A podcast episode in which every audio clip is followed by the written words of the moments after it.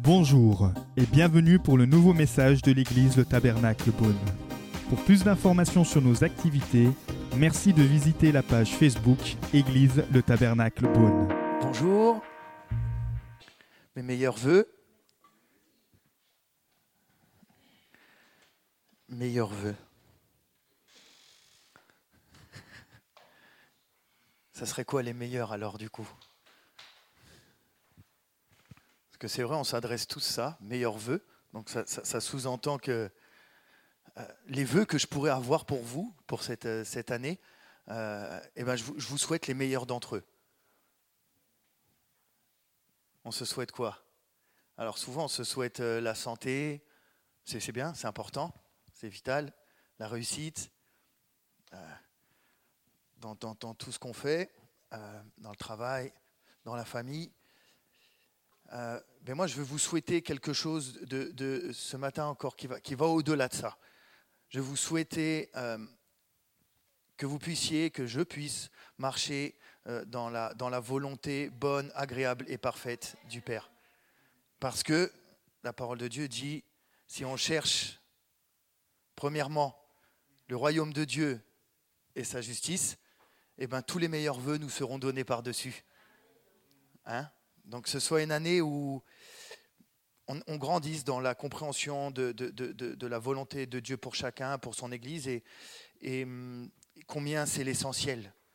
Que des tas de choses sont bien, sont importantes, sont, agréables à vivre, mais on veut, on veut marcher sur les traces euh, de Jésus. C'est ce qu'on a chanté ce matin. On l'a dit, on l'a entendu, et on je l'ai entendu fort en plus. On a tous dit Jésus, je te suivrai. Alors,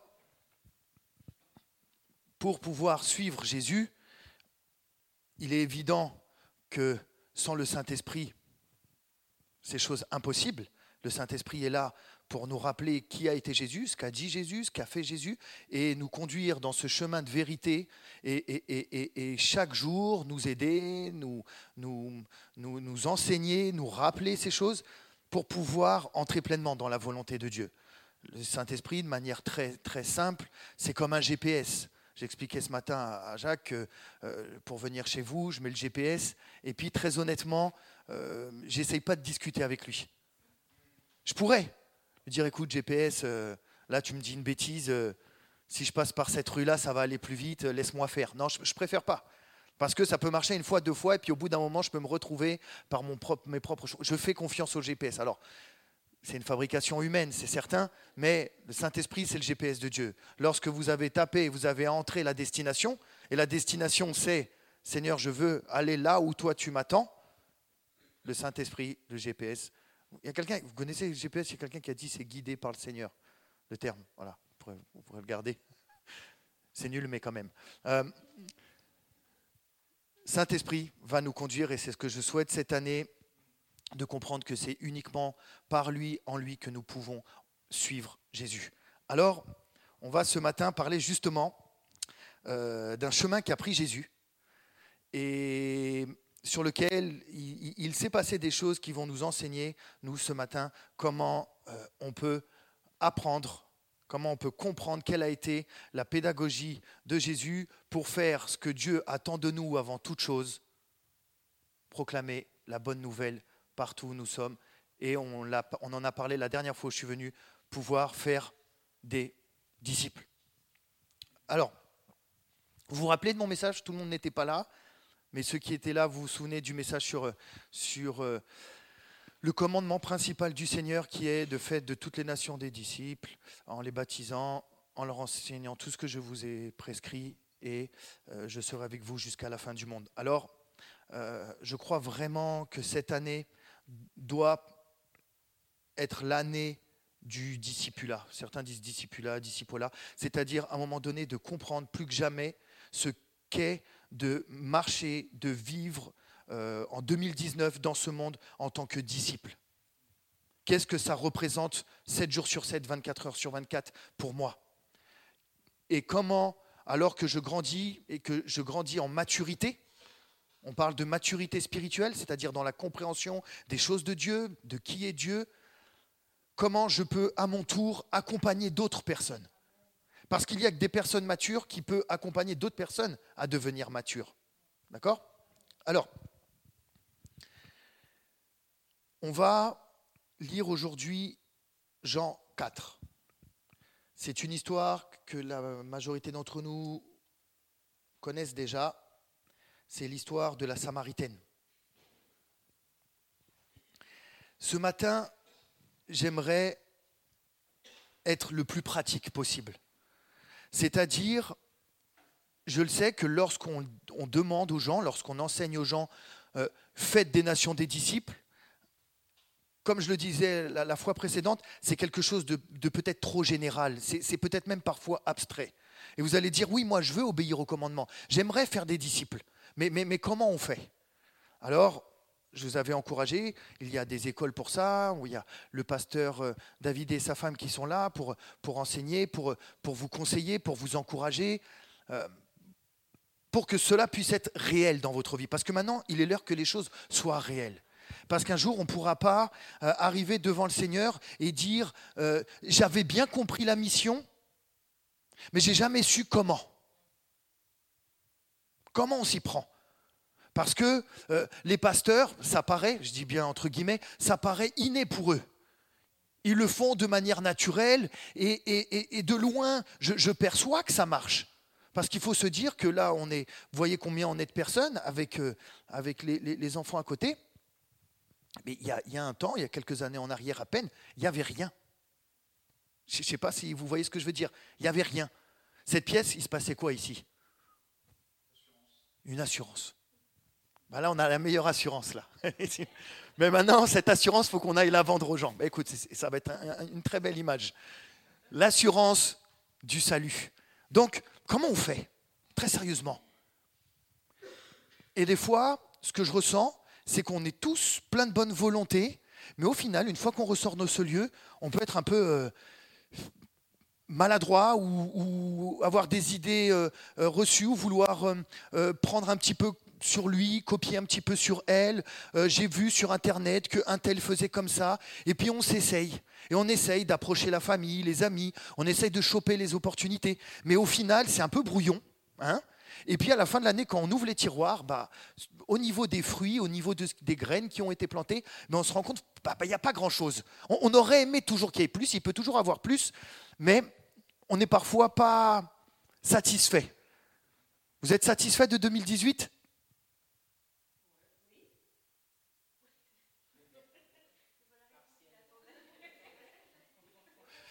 Normalement, non, il ne fallait pas répondre ça.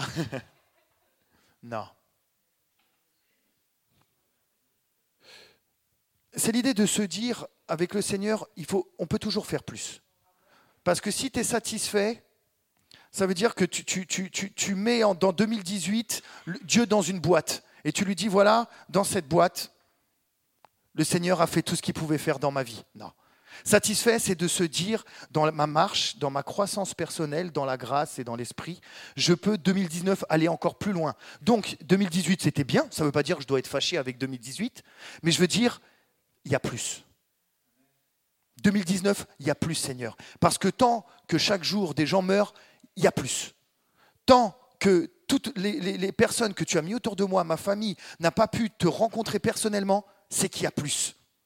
Donc, si je dis que je suis satisfait, c'est pas, hmm, il y a des nuances à mettre. Hein, me sautez pas dessus à la fin du culte, hein, s'il vous plaît. Mais voilà, on peut pas être satisfait pleinement. On est satisfait en Christ, vous l'entendez bien. Mais sur l'œuvre du Seigneur ici-bas, le royaume est encore à agrandir, est encore à développer. Il y a de la place pour, tellement plus de personnes. Et, on le voit justement dans Jean, et on va commencer peut-être un petit peu dans le désordre, mais finalement, on tombera sur nos, sur nos pattes. Verset 34. Jésus leur dit, ma nourriture, chapitre 4, verset 34, ma nourriture est de faire la volonté de celui qui m'a envoyé et d'accomplir son œuvre c'est très bien, ce matin on l'a chanté. Ne dites-vous pas qu'il y a encore quatre mois jusqu'à la moisson? Eh bien, je vous le dis, levez les yeux et regardez les champs comme ils sont, qui sont blancs pour la moisson. Déjà, le moissonneur reçoit un salaire et amasse du fruit pour la vie éternelle, afin que le semeur et, le moissonneur se réjouissent ensemble. Car en ceci, ce qu'on dit est vrai, l'un sème, l'autre moissonne. Je vous ai envoyé moissonner ce qui ne vous a coûté aucun travail, d'autres ont travaillé, et c'est dans leur travail que vous êtes entrés. Le Seigneur explique là que vous pensez que ce n'est pas encore la moisson, qu'il y a encore quatre mois, mais non, la moisson, elle est déjà là. Et qu'en gros, ce que je recherche, c'est des gens pour semer et des gens pour moissonner, peu importe. Tant que la moisson est encore là et qu'elle n'est pas terminée, la moisson, elle sera terminée à quel moment? Au retour de Jésus. Que Jésus n'est pas revenu, cela sous-entend que la moisson est encore là et qu'il y a encore des personnes qui sont dans l'attente de croiser l'un d'entre nous pour pouvoir avoir cette assurance du salut. OK?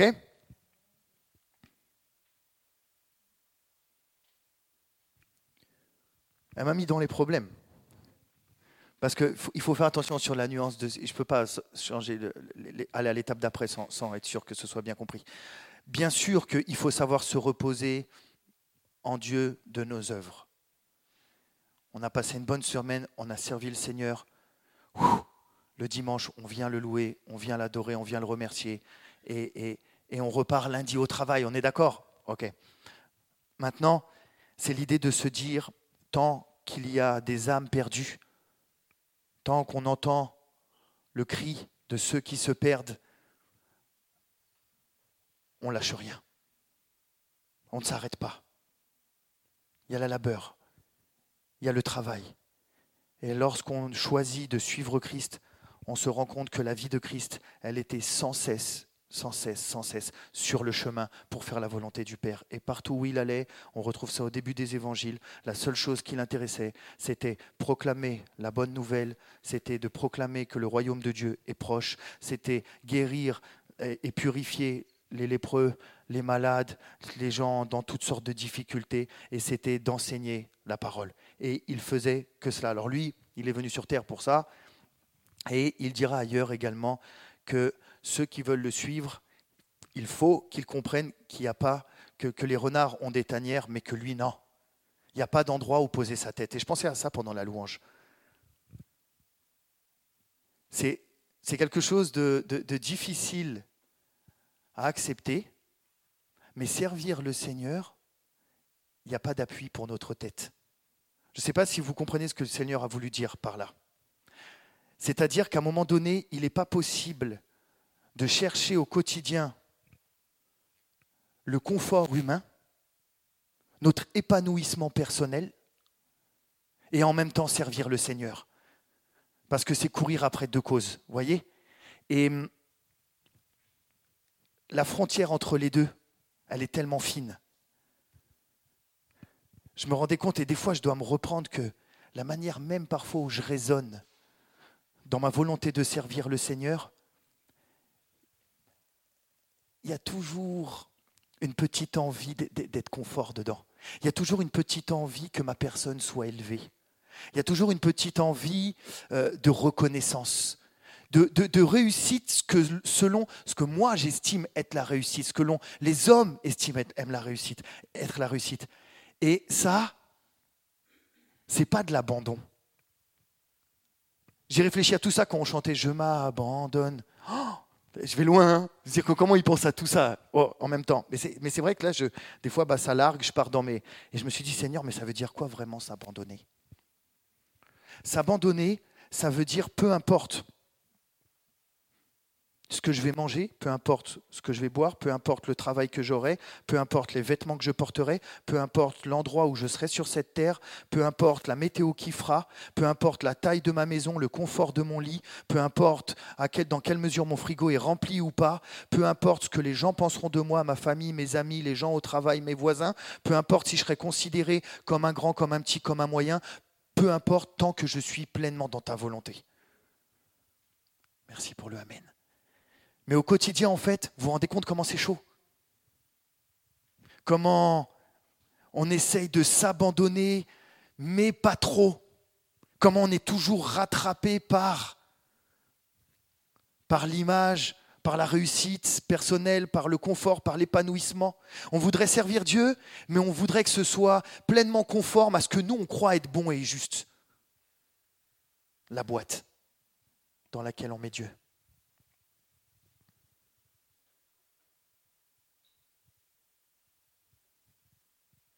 Et on se rend compte dans ce passage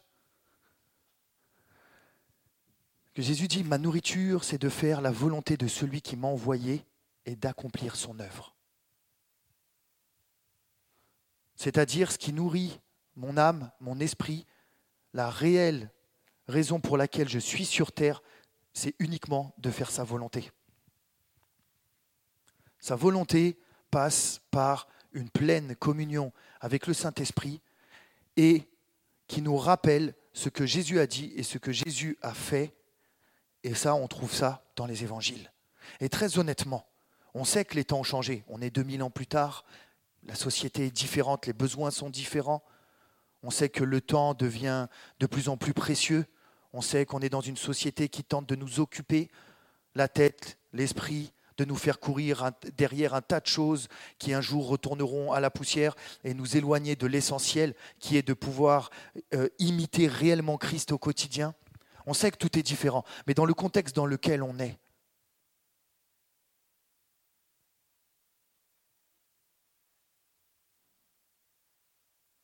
qu'est-ce que c'est que réellement s'abandonner à Christ? Qu'est-ce que c'est que construire sa vie sur un fondement, ce fondement est ma nourriture, c'est de faire la volonté du Père.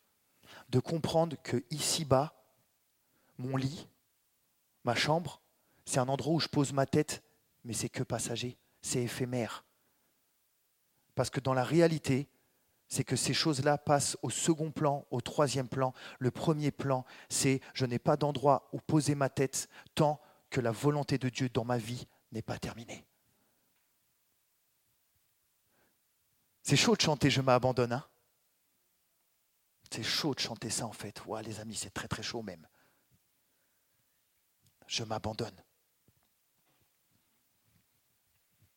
Et sur le chemin que Jésus emprunte et qui nous demande d'emprunter à sa suite, cette tentation, elle sera toujours omniprésente. Elle sera toujours omniprésente. Lorsqu'on vous demande Lorsque Dieu vous demande clairement de faire quelque chose pour lui, c'est plus fort que nous. Il faut que notre cerveau parte sur tout ce qu'il y a autour. Le manger, le boire, le confort, le quand dira-t-on. Il y a tout ça qui vient d'abord en premier plan et on obéit, on choisit d'obéir qu'au moment où on a traité toutes ces choses.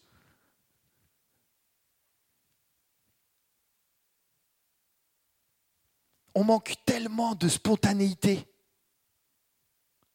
de zèle pour immédiatement entrer pleinement les deux pieds dedans dans ce que Dieu nous demande au moment où il nous le demande. Et le Seigneur doit développer son œuvre. Des fois, j'essaie de mettre à sa place, pas trop, hein, mais j'essaie de regarder l'Église avec un grand E et de me dire comment, il la voit? Parce que lui, il la voit dans différentes dénominations, différents fonctionnements, différentes liturgies, différentes manières. Il voit les témoins de Jéhovah qui cognent à chaque porte. Il voit les catholiques là où ils sont. Il voit les... Et il voit ça sur l'ensemble de la planète. Toutes ces personnes-là qui veulent et qui prétendent appartenir à son royaume. Et il les regarde tous, les uns les autres se débrouiller pour développer le royaume de Dieu. Et il doit voir, à un moment donné, il doit s'en rendre compte, parce que je pense que Dieu, il a, il a, il a, c'est un commercial aussi. Il a compris comment on développe les choses. D'ailleurs, faites tous des nations des disciples. Il a compris un disciple, un disciple. C'est une stratégie commerciale. Le commerce a repris cette forme.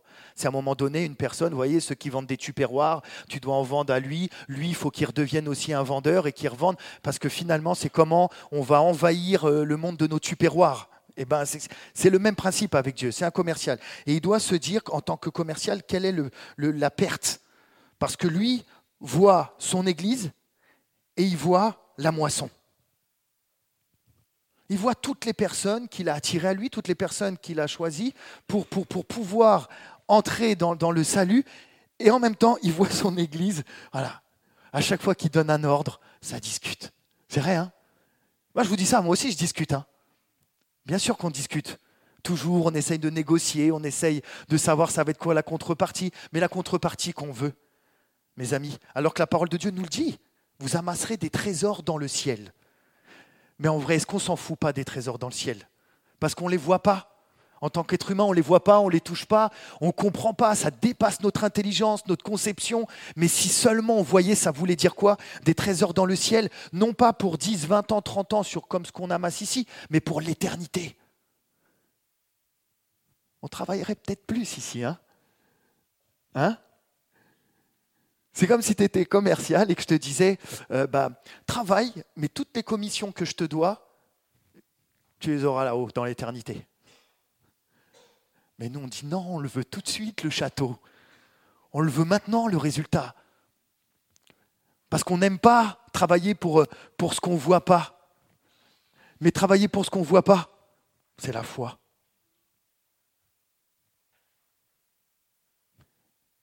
Personne ne voyait.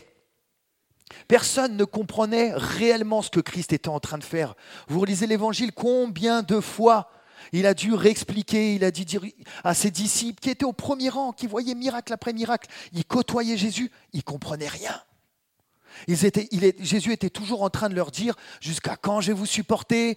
Et puis à chaque fois, il, il, comprenait toujours les choses sur le plan naturel et il était obligé de leur réexpliquer sur le plan spirituel. Parce que Jésus parlait tout le temps uniquement sur le plan spirituel. Et eux ramenaient toujours ça à l'humain. Et tout son mandat sur terre, il aura fait qu'expliquer, expliquer et expliquer. Qu'en fait, tout ce qui se passe ici, vous ne le voyez pas, vous ne le comprenez pas, mais un jour vous allez le comprendre. Au bout, il a donné sa vie pour que nous soyons tous sauvés. Et vous savez ce que je crois? Parce que je crois que ce qui a rendu parfait Jésus, encore, et, pourquoi il est le Fils de Dieu, pourquoi lui seul pouvait nous sauver, c'est pas simplement le fait qu'il n'ait jamais péché, et c'est déjà une chose incroyable. Pour moi, ce qui est incroyable, c'est que il a fait toute la volonté de Dieu, du début à la fin. C'est là où ça, le rend incroyable. Parce que je vous assure qu'il est plus difficile de ne pas pécher, non pas en ne faisant pas le mal, mais en faisant tout le bien que Dieu nous demande de faire. Là aussi, il peut y avoir une petite séduction. C'est de se dire, je mène une vie, elle plaît à Dieu parce que je fais rien de mal, parce que je ne pêche pas. Alors que l'apôtre Jacques, lui, nous enseigne, si je vois le bien, si j'entends la volonté que Dieu me donne pour ma vie et que je ne la fais pas, alors je pêche. Il y a le péché par commission et le péché par omission. Cette idée que Jésus a respecté les deux. Non seulement il n'a fait aucun mal, mais en plus il a fait tout le bien que Dieu lui a demandé de faire. C'est ça le modèle par excellence. OK? Alors,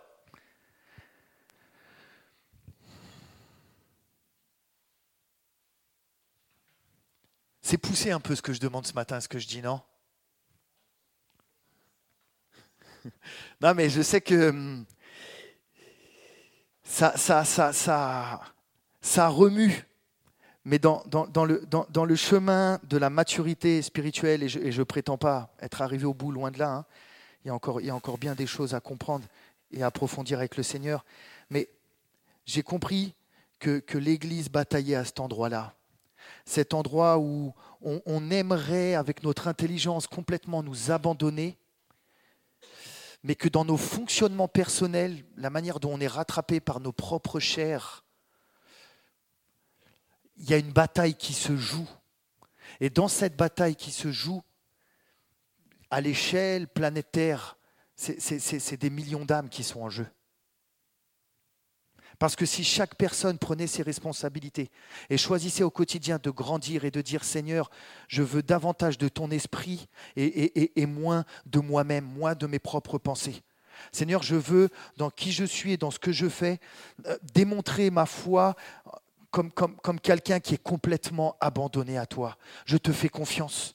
C'est-à-dire que lorsque je, ressens à l'intérieur de moi que, que, tu places une mission, que tu places un devoir, que tu places une responsabilité, je veux grandir dans le fait de complètement oublier tout ce qui est humain, tout ce qui est terrestre, tout ce qui est lié à, mon moi, moi, moi, et, complètement te faire confiance mais, comment dire, se laisser complètement abandonner. Mais le vrai sens.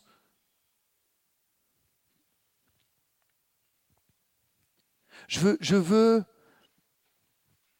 Arrêtez d'imaginer, de penser à quoi les choses peuvent ressembler. Arrêtez d'idéaliser ce que c'est d'être un serviteur du Seigneur là et là, de ce que je vais devenir, de quelle stature j'ai, euh, qui est le plus grand dans le royaume, qui est le plus grand dans l'Église, qui est le plus... Seigneur, je veux simplement que, tu puisses me trouver en fidèle serviteur et que, et que, et que j'ai appris à m'abandonner complètement à tout ce qui entourait. On voit que le Christ en avait absolument rien à faire de ce que les uns et les autres pensaient. Il se soumettait pleinement au Père. Lorsqu'il avait un succès qui, commençait un petit peu à prendre trop d'ampleur et que les gens voulaient le faire roi, il se barrait en courant. Oh. Oh. Là, nous, hmm, tu veux me faire roi? Attends. Comment, dans ce monde? Alors autant la tentation du diable lorsqu'il lui a dit, si tu m'adores et que tu poses ton genou, je te donne tous les royaumes, et qu'il lui a montré en image tous les royaumes. Je pense que ça, pour moi, c'était la tentation la plus, haute de toutes les tentations qu'on peut faire un homme sur cette terre. Je te donne tout si tu t'agenouilles devant moi. Et on sait que bien des hommes se sont agenouillés devant le diable et, et règnent aujourd'hui dans ce monde pour un temps. Mais de dire que les gens voulaient le faire roi et qu'ils partent en courant, bon, c'est une grande histoire. Je vais plus loin, je relisais hier, à part l'apôtre Jean, si vous cherchez, vous étudiez comment ont terminé tous les apôtres, ils ont tous été euh, décapités, ils ont tous été pendus, euh, ou alors euh, crucifiés, mais à l'envers. Ils ont tous fini dans des histoires et on ne sait pas, et c'est pareil pour les 70. Mais pour les apôtres, alors qu'ils ont fini ça, et ce qui est très très fort, c'est que la Bible ne relate pas tout ce qu'ils ont fait, chacun d'entre eux, mais chacun a été évangélisé dans un coin du monde, a été envoyé, et c'est par ce travail des douze qu'aujourd'hui l'Évangile a pu faire le tour de la terre. Je ne sais pas si on imagine. Mais ces gens-là, vous voyez, chaque personne avait reçu un don, avait reçu une onction pour un terrain, pour, un pays, pour, des villes. Ils se sont tous éparpillés. Et lorsque le message de l'Évangile a bien été propagé dans tous ces endroits, et eh ben à la fin, à la fin, on les a tués. Et ils le savaient que c'était l'issue. Je ne suis pas en train de dire qu'ici, le but, c'est qu'on finisse tous crucifiés à l'envers. Mais c'est le modèle par excellence qui nous a été laissé de comprendre que servir Dieu, ça veut dire complètement mourir à soi. Alors eux, ça a été au sens euh, propre, nous on le comprend peut-être au sens figuré, mais c'est la réalité.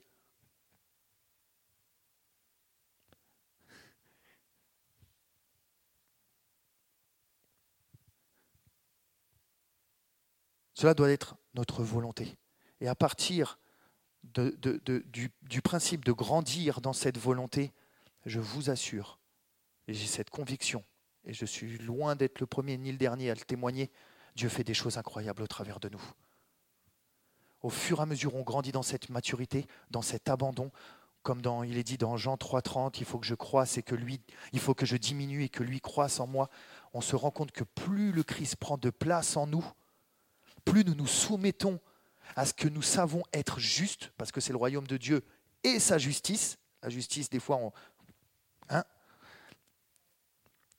la justice de Dieu, lorsque nous mettons en, place ces principes-là dans nos vies et que nous laissons le Christ prendre de plus en plus de place dans notre compréhension, dans notre maturité, dans notre obéissance, dans notre soumission, mais plus on voit des choses complètement incroyables. Et on se dit, quoi, le Seigneur a fait ça au travers de moi. Le Seigneur projette de faire ça au travers de moi. Et là, on se rend compte qu'effectivement, plus notre chair diminue, plus l'esprit prend de place, plus le Seigneur fait des choses incroyables. Et c'est vraiment l'encouragement que j'aimerais vous donner pour 2019.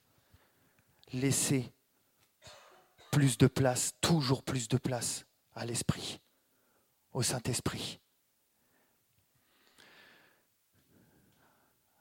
Le Saint-Esprit est une personne. Le Saint-Esprit, c'est Christ sur terre, Christ en nous. Christ, il est aujourd'hui, la parole nous dit, à la droite du Père. Et il intercède pour son Église. Il intercède pour nous. Et il a dit de sa propre bouche aux disciples qu'il est préférable qu'il s'en aille pour nous envoyer son esprit, son Saint-Esprit. Le Saint-Esprit, c'est une, personne. On le sait puisque la parole dit qu'il est possible de l'attrister, qu'il est possible de l'éteindre. Et c'est là, là est le drame. Le Saint-Esprit est quelqu'un qui aimerait marcher avec nous tous les jours, dans les simples choses de la vie. Vous montez dans votre voiture, il est assis à votre droite. C'est un truc de dingue et des fois on l'oublie. Parce que c'est le plan de l'ennemi de l'oublier. Parce que sans le Saint-Esprit, on peut faire des choses incroyables, mais qui ne produisent rien d'éternel. Le Saint-Esprit, c'est le seul et unique chemin sur terre pour pouvoir produire des choses qui dureront éternellement. Vous êtes d'accord avec ça? Ok. Le Saint-Esprit, l'objectif premier de l'ennemi, c'est de nous faire oublier à un moment donné qu'il est là et qu'il voit tout. Qu'il est là et qu'il nous accompagne partout. Qu'il est à l'intérieur de nous. C'est d'oublier que c'est lui qui donne le chemin, qui donne la route. C'est de nous faire oublier que c'est lui qui touche l'esprit des gens. C'est lui qui convainc de péché, de justice et de jugement. C'est lui qui permet qu'une personne bascule des ténèbres à la lumière pour l'éternité. C'est lui qui permet que le miracle se produise. C'est lui l'énergie qui fait que les choses fonctionnent. L'objectif du diable, c'est de nous rappeler que non, c'est toi, ta propre intelligence, tes propres forces, tes propres capacités, tes dons naturels, ce que tu sais faire ou pas faire, si tu es petit, si tu es grand, si tu es gros, si tu as fait telle école, si tu as grandi dans tel milieu, voilà à quoi tu es destiné. Que du mensonge et on regarde par la forme de nos mains, par la forme de nos cerveaux, et on essaye d'organiser, de faire le royaume, de faire des choses bien uniquement avec ça. Et comme on est tous défaillants, on finit par douter, on finit par être frustré, on finit par culpabiliser, on finit par voir les autres comme plus grands que nous, on finit par se sentir finalement pas vraiment capable. Et puis tout doucement, on en vient au sommeil, le sommeil spirituel. Et on peut être assis à l'église, on peut y croire vraiment, mais le Saint-Esprit n'a aucune dynamique dans nos existences. À aucun moment on est capable de dire à la fin d'une semaine, voilà ce que le Saint-Esprit a fait au travers de moi, voilà comment il m'a conduit, voilà ce qu'il m'a révélé, voilà les dons qu'il a, qu'il a fait en moi. Et on le voit. On le voit que la vie spirituelle dans nos existences est, de plus en plus minime, de plus en plus éteint. On peut parler de Dieu, mais il n'y a plus la dynamique du Saint-Esprit. On les connaît, les neuf dons de l'Esprit. Par cœur. Ah mince. Est-ce que quelqu'un cette semaine a eu une parole de connaissance pour un voisin, pour un collègue, pour quelqu'un de sa famille, pour un inconnu? Quelqu'un a une parole de connaissance cette semaine? Mais moi non plus.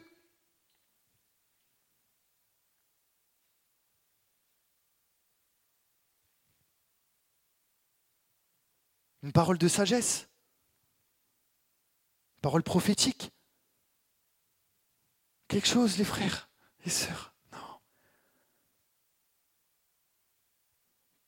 Parce que la dynamique du Saint-Esprit, c'est intimidant le Saint-Esprit. C'est intimidant parce que quand on sait qu'il voit tout, qu'il entend tout, qu'il est avec nous partout, c'est gênant. Parce que finalement, toutes nos pensées, il les connaît. Tout ce qu'on entend, il le sait. Tout ce qu'on met devant nos yeux, il le voit. Toutes les fois où on choisit de se détourner, de ne pas l'écouter, il le sait aussi. Et c'est un petit peu gênant parce que le Saint-Esprit, il nous envoie toujours dans des choses pas confortables. Il est relou. Bah ouais, parce que finalement, il me sort toujours de... comme par hasard, c'est toujours des choses où je ne veux pas aller. C'est toujours des choses où je ne veux pas faire. Les moments où il faut que je prie, ben comme par hasard, c'est toujours en pleine nuit, mais j'ai pas envie. Le moment où il voudrait que je prenne du temps avec lui, mais comme par hasard, c'est toujours au moment où je suis fatigué. Pourquoi il ne pointe pas quand je suis en forme?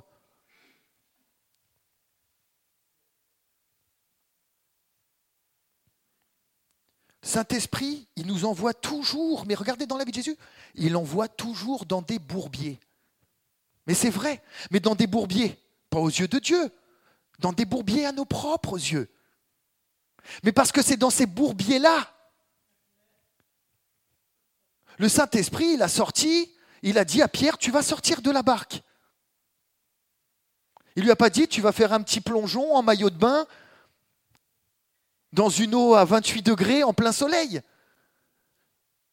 C'est la tempête, il fait nuit, tu es au milieu du lac, tu vas sortir.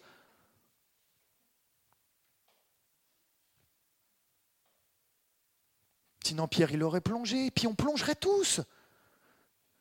Si le royaume de Dieu, hein, c'était d'aller pêcher du poisson aux Bahamas, mais on serait tous dans la volonté bonne, agréable et parfaite. Mais en même temps, l'apôtre Pierre, lorsqu'il sort de la barque, est-ce qu'on se rend compte qu'il a fait partie des rares personnes à marcher sur l'eau Au moment donné où vous êtes sur l'eau, vous ne vous dites pas, vous oubliez tout. Alors à un moment donné, la tempête l'a rattrapé et il a douté. Comme quoi Mais un moment donné où vous êtes sur l'eau, dites-moi pas que l'apôtre Pierre, dites-moi pas que ce soir-là, quand il s'est couché, qu'il était au lit, qu'il a commencé à se remémorer la journée, qu'il a dû se dire, mais c'était quoi cette journée?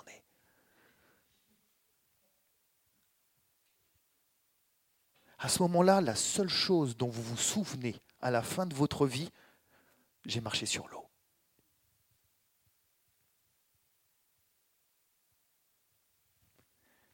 C'est ce que le Seigneur veut faire c'est de se dire, je vous avance, ça a l'odeur du bourbier, ça a l'apparence du bourbier, ça ressemble pleinement à un bourbier, mais dedans, il y a le miracle.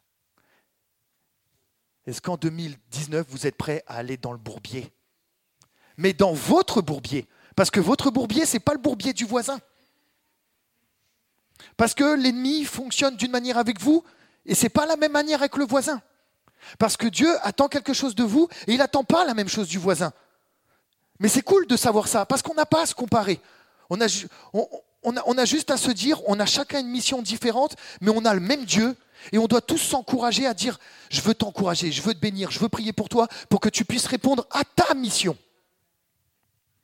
Et c'est là où la dimension du corps de Christ, elle est importante. C'est là où c'est important qu'on se colle les uns aux autres. C'est là qu'il est important que l'amour soit le lien parfait entre le bras, la jambe, la tête, l'œil, parce que chacun a un rôle différent, mais c'est ce qui va emmener le royaume de Dieu à grandir, parce que la volonté parfaite, agréable et parfaite du Seigneur pour nos vies, c'est ce qui amènera à la volonté agréable, bonne et parfaite pour son royaume. C'est-à-dire que Dieu, dans sa conception, attention, on monte un petit peu d'un cran, il se dit que si tout le monde obéissait en même temps à ce que je lui demande, ce serait mon plan parfait pour l'humanité. Et chaque jour, le Saint-Esprit est là, auprès de ses enfants, et il les encourage, il veut les guider pour les faire entrer dans le plan parfait pour l'humanité. Finalement, l'Église parfaite, c'est l'Église où tout le monde obéit à 100% au Saint-Esprit. Parce que forcément, si c'est vraiment le Saint-Esprit, eh, pas nos voix, hein. Parce qu'après, on peut utiliser le Saint-Esprit aussi hein, pour des plans personnels. Hein. Mais là, attention, là, ça rigole pas. À un moment donné, travailler avec le Saint-Esprit, ça sous-entend que oui, il y a des étapes. On démarre, et puis, et puis on le voit dans la vie de Paul, où il y a eu trois étapes. Il y a eu je marche par l'Esprit. La deuxième étape, c'est je suis conduit par l'Esprit. Et à la fin de son ministère, Paul, vous trouverez ça dans les Écritures, il dit même lié par l'Esprit. C'est-à-dire qu'il y a aussi des maturités dans la marche du Saint-Esprit. Parce qu'au départ, on peut partir tout fou, convaincu que Dieu nous a dit ça. Mais Dieu m'avait demandé de sauter de cette falaise. Je suis sûr que c'était sa voix, mais ce n'était pas, sa voix. Et puis, vu comment vous êtes écrasé en bas, on voit que ce n'était pas sa voix. Il faut grandir. C'est-à-dire qu'il faut venir auprès du Saint-Esprit avec beaucoup de prévenance, avec, avec beaucoup de, de, il, faut prendre à un moment donné, euh, comment dire, il faut vraiment disposer son cœur. C'est dire, voilà, Seigneur, je ne veux pas venir tout fou, croire que, que, ça y est, je, suis un, je, suis un, grand apôtre et puis je vais, je vais courir dans les rues. Non, Seigneur, je veux venir avec sagesse. Saint-Esprit, je veux apprendre à te connaître comme une personne qui est avec moi, mais je veux apprendre à discerner ta voix, à comprendre ta voix. Je, veux être certain que c'est toi qui me parles. Et je veux apprendre avec toi à faire mes expériences.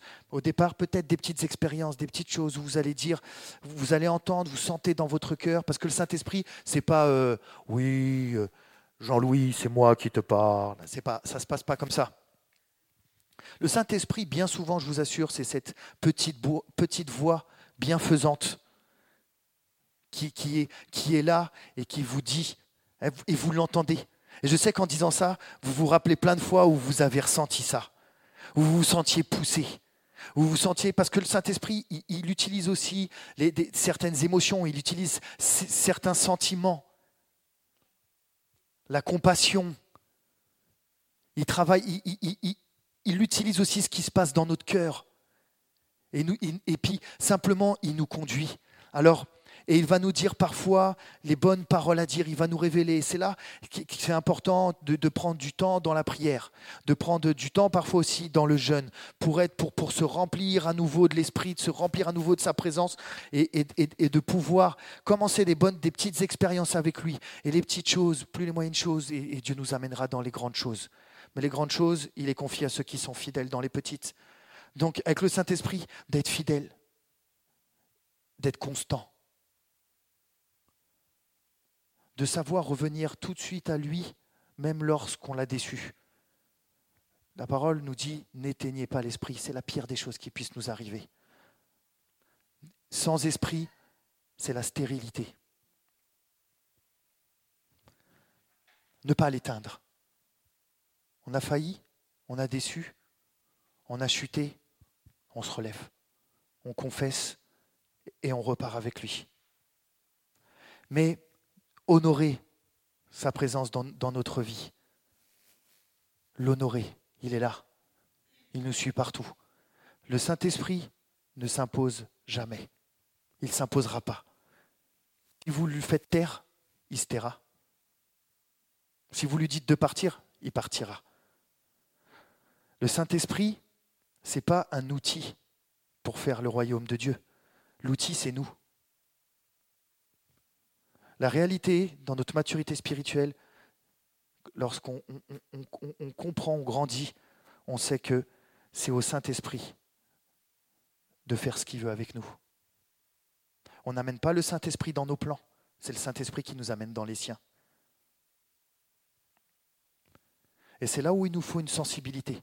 C'est là où il faut travailler l'oreille et le discernement spirituel, le discernement comprendre lorsque, là où nous sommes, dans ce que Dieu est en train de faire. Seigneur, mais qu'est-ce que tu attends de moi?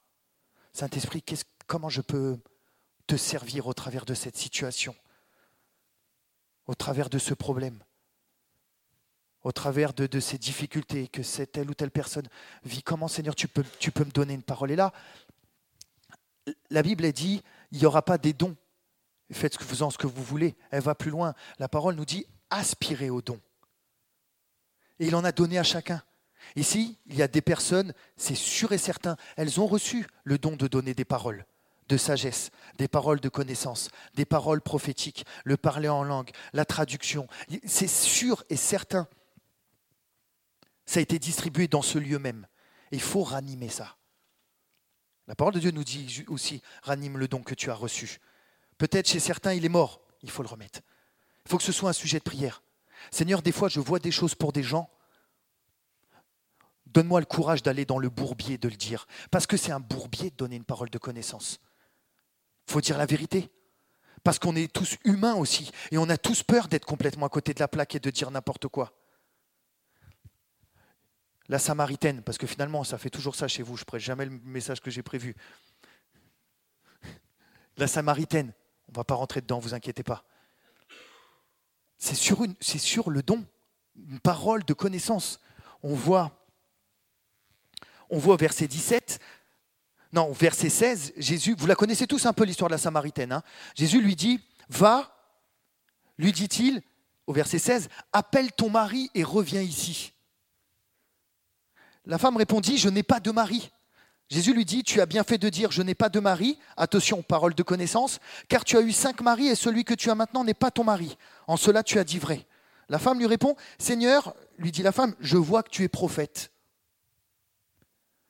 Jésus utilise une parole de connaissance. Et ça, c'est le même esprit qui est en lui, c'est le même esprit qui est en nous. Parce que lorsque vous tombez vers quelqu'un et que vous commencez à lui dire, voilà, Dieu me montre que dans ton parcours, il s'est passé telle ou telle chose et Dieu veut te guérir là-dessus, et que c'est quelque chose qu'elle n'a jamais dit à personne. Une parole de connaissance, c'est la signification. Je ne l'ai pas trouvé par ma propre intelligence, c'est dans ma communion avec le Saint-Esprit, il m'a révélé. Et j'ai utilisé ça. Qu'est-ce que ça, qu'est-ce que ça a fait chez cette jeune femme? Verset 28. La femme laissa donc sa cruche, s'en alla dans la ville et dit aux gens, Venez voir un homme qui m'a dit tout ce que j'ai fait. Ne serait-ce pas le Christ? C'est semé. Jésus avait semé. Avec une parole de connaissance, il a emmené à partir d'une révélation humaine, il l'a amené dans le monde spirituel. Et on voit, vous pourrez relire toute l'histoire. Avant, elle ne comprenait rien. Il lui disait, je peux donner de l'eau vive pour, tu n'auras plus jamais soif. Et elle, elle lui répond, bah, donne-moi cette eau, j'aurais pu revenir au puits. Non mais vous, relisez l'histoire, il est toujours en train de lui parler sur le plan spirituel, elle prend toujours sur le plan humain. Elle comprend rien. À partir de la parole de connaissance, spirituellement, il y a quelque chose qui a basculé elle a commencé à se poser la question, est-ce que ce ne serait pas le Christ? Qu'elle définit elle-même, puisqu'elle le dit juste au-dessus. La femme lui dit, je sais que le Messie vient, celui qu'on appelle Christ, quand il sera venu, il annoncera tout. Et Jésus lui dit, je le suis, moi qui te parle. Elle a basculé du naturel au spirituel. Il faut qu'on comprenne que les gens qui nous entourent, qui n'ont pas cette assurance du salut, ne comprennent rien à ce qu'on leur baragouine. Parce qu'il n'y a que le Saint-Esprit qui, dans sa révélation, peut les faire basculer vers wow, d'un seul coup, j'ai changé d'univers. Je sais que maintenant, il y a un Christ, il y a le Messie. Waouh Et cette révélation, ça ne peut pas. Elle s'est faite comment là-dessus? Dans cette histoire, elle s'est faite par le don spirituel. C'est pas fini. Verset 39, plusieurs Samaritains de cette ville crurent en Jésus à cause de la parole de la femme qui rendait ce témoignage. Deux points, il a dit tout ce que j'ai fait. Vous vous rendez compte? C'est sur ce principe-là, sur ce, cette parole de connaissance, lorsque la femme, qu'est-ce qu'elle a fait quand elle a vu ça? Et c'est ça qui était intéressant, il ne faut pas sauter ça. Rendu témoignage. C'est-à-dire, Dieu agit, elle pour elle, elle aurait pu poser sa cruche, rentrer chez elle, aller se faire un petit casse-croûte et dire, ce gars-là, il est quand même incroyable. Cette révélation, elle ne l'a pas gardée pour elle. Elle a laissé sa cruche. Elle qui avait eu cinq maris, qui étaient rejetés, parce que je ne vous explique pas avoir cinq maris à cette époque-là, là où elle habitait. Vous parliez à personne et c'est la raison pour laquelle elle venait toute seule le midi à la cruche. Vous voyez combien ça pèse une cruche pour aller chercher l'eau au fond? Tout seul en plein cagnard à midi cette femme, elle était isolée, elle était rejetée, et c'est pour ça que Jésus est venu vers elle. Mais ce qu'elle a vécu, c'était tellement fort que c'était plus fort. Elle a été se mélanger aux gens et aller raconter ce que cet homme avait fait. Et il nous est dit, donc on a vu ça au verset 39, il, plusieurs Samaritains crurent en Jésus. Incroyable. À cause de cette parole. Verset 40, aussi, quand les Samaritains vinrent à lui, ils le prièrent de rester auprès d'eux, et il resta là deux jours. Ils, furent encore beaucoup plus nombreux à croire à cause de sa parole. Et il disait à la femme, ce n'est plus à cause de tes dires que nous croyons, car nous l'avons entendu nous-mêmes. Et nous savons que c'est vraiment lui le sauveur du monde. C'est incroyable. C'est-à-dire qu'une personne qui donne une parole de connaissance, inspirée par l'Esprit, touche cette femme. Cette femme, ça la déborde tellement. Elle ne garde pas ça pour elle, elle va rendre témoignage. Témoignage, les personnes sur cette parole disent quoi? Il a vraiment fait ça? Il a vraiment parlé sur ta vie alors qu'il ne te connaissait pas? S'approchèrent de Jésus pour qu'à la fin, au verset au dernier verset de ce passage, ils disent, on a eu notre propre révélation. Nous croyons que Jésus-Christ est le Fils de Dieu, non pas parce que tu nous l'as dit, mais parce que maintenant il nous l'a révélé à nous-mêmes. Vous savez ce que ça s'appelle? Comment ça s'appelle cette histoire? Ça s'appelle un réveil.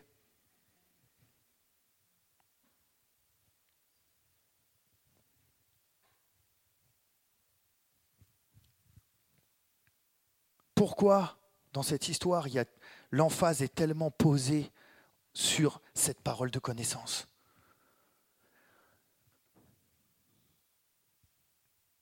Parce que je crois que Jésus voulait démontrer que lui-même avait besoin d'une révélation pour pouvoir servir Dieu efficacement et que quelque chose se produise. Il n'y a aucun mouvement, aucun changement, aucun mouvement de repentance, aucune conversion, si ce n'est par un mouvement de l'esprit. Il n'y a aucun mouvement de l'esprit, si ce n'est au travers de personnes qui se rendent disponibles à son écoute et qui se soumettent. Voilà.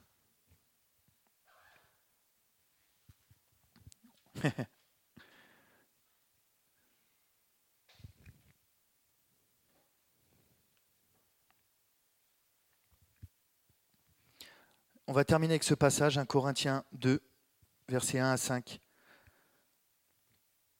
Pour moi, frère, lorsque je suis allé chez vous, ce n'est pas avec une supériorité de langage ou de sagesse que je suis allé vous annoncer le témoignage de Dieu, car je n'ai pas eu la pensée de savoir parmi vous autre chose que Jésus-Christ et Jésus-Christ crucifié.